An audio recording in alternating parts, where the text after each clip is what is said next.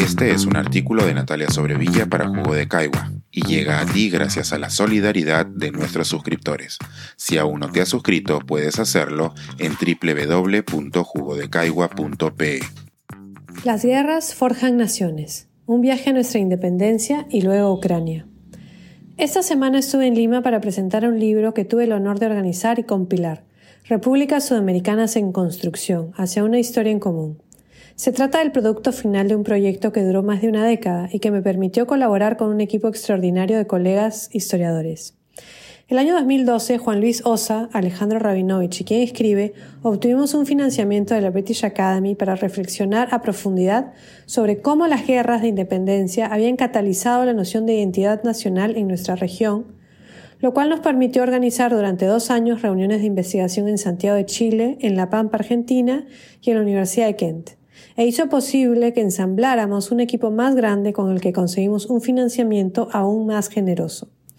Nuestra intención en aquel momento era escribir un libro a seis manos que mostrara la forma en que se conectaron las experiencias del Río de la Plata, Chile y Perú. A mediados del 2015 recibimos un apoyo económico de la Liverhume Trust. Incorporamos a Gabriel Di Meglio, a Daniel Gutiérrez, a Marcela Echeverry y a Claudia Rosas. Y durante los siguientes tres años nos reunimos en Bogotá, Medellín, Tucumán, Buenos Aires, Chiloé, Santiago, New Haven, Providence, Lima y Paracas para discutir, leer, intercambiar y volver a pensar en el proceso de formación de las repúblicas en América del Sur. Gracias a ello tuvimos la oportunidad de compartir espacios con decenas de especialistas de toda la región y de nutrirnos relevantes debates historiográficos. Fue luego de esa riquísima experiencia que nació este libro, que a finales fue escrito a diez manos. Fue inmenso lo que aprendimos. Además de a trabajar en equipo y a pensar en conjunto y de manera complementaria, pudimos acercarnos al fenómeno de la formación de las naciones desde una multiplicidad de ángulos, incluyendo los sectores populares, la guerra, el uso del pasado en el presente, la importancia de la soberanía y el papel de las estructuras coloniales y las jurisdicciones en las nuevas naciones. Nuestro punto de partida fue entender el, pasado en sí mismo y no desde la perspectiva de los países que hoy existen y tenemos naturalizados.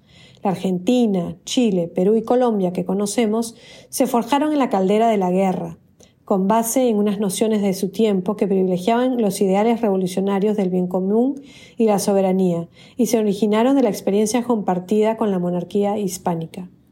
Dejar de lado la lente nacional y no escribir de países, sino de temas, nos permitió acceder a una nueva perspectiva desde donde visitar una problemática sobre la que se ha escrito mucho, pero sobre la que queda mucho por entender. Entre las conclusiones más relevantes a las que llegamos, podemos citar que si bien las naciones se forjan en la guerra, éstas no aparecen de la nada, se basan sobre lo que ha existido como organización previa. El pasado se usa como arma para llenar de significado esos espacios y justificarlos, porque han existido desde tiempo inmemorial. Es vital entender también la importancia que tienen las ideas de soberanía, es decir, quién tiene derecho a gobernar un espacio y por qué, y cómo se usan para justificar la existencia de las nuevas naciones. Finalmente, es claro que nada de esto sería posible sin la gente, y específicamente sin los sectores populares que participan en estas guerras. En ese momento en que el mundo mira alucinado cómo la artillería ha vuelto a tronar en Europa, todos esos elementos están una vez más presentes. La Ucrania que conocemos hoy se formó de una serie de procesos históricos complejos, y ambos lados en este conflicto apelan al pasado para justificar sus acciones. Putin habla de la historia imperial rusa y los ucranios de su larga existencia y permanencia de siglos, a pesar de los cambios en, quienes los han gobernado a ambos. Pero en el fondo el tema gira más en torno al pasado más reciente de las repúblicas socialistas soviéticas y cómo Ucrania fue una de ellas. Se pueden trazar paralelos entre la disgregación de la monarquía hispánica a inicios del siglo XIX y la descomposición de la Unión Soviética a fines del XX ya que las nuevas organizaciones políticas tras el derrumbe comunista se basaron en lo que había existido como la URSS, la Unión de Repúblicas Socialistas Soviéticas, a, la que muchos llamaban simplemente Rusia.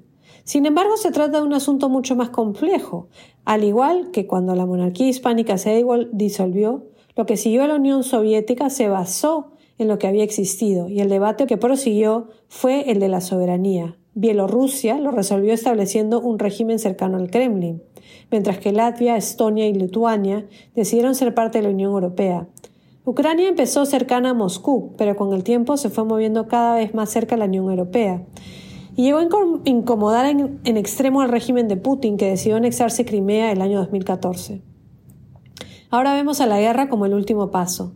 Los ucranianos no están dispuestos a dejar que los rusos simplemente pasen por encima de ellos.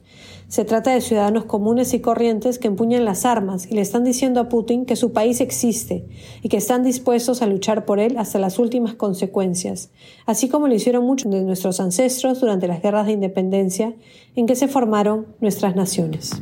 Este es un artículo de Natalia Sobrevilla para Jugo de Caigua y llega a ti gracias a la solidaridad de nuestros suscriptores. Si aún no te has suscrito, puedes hacerlo en www.jugodecaigua.pe.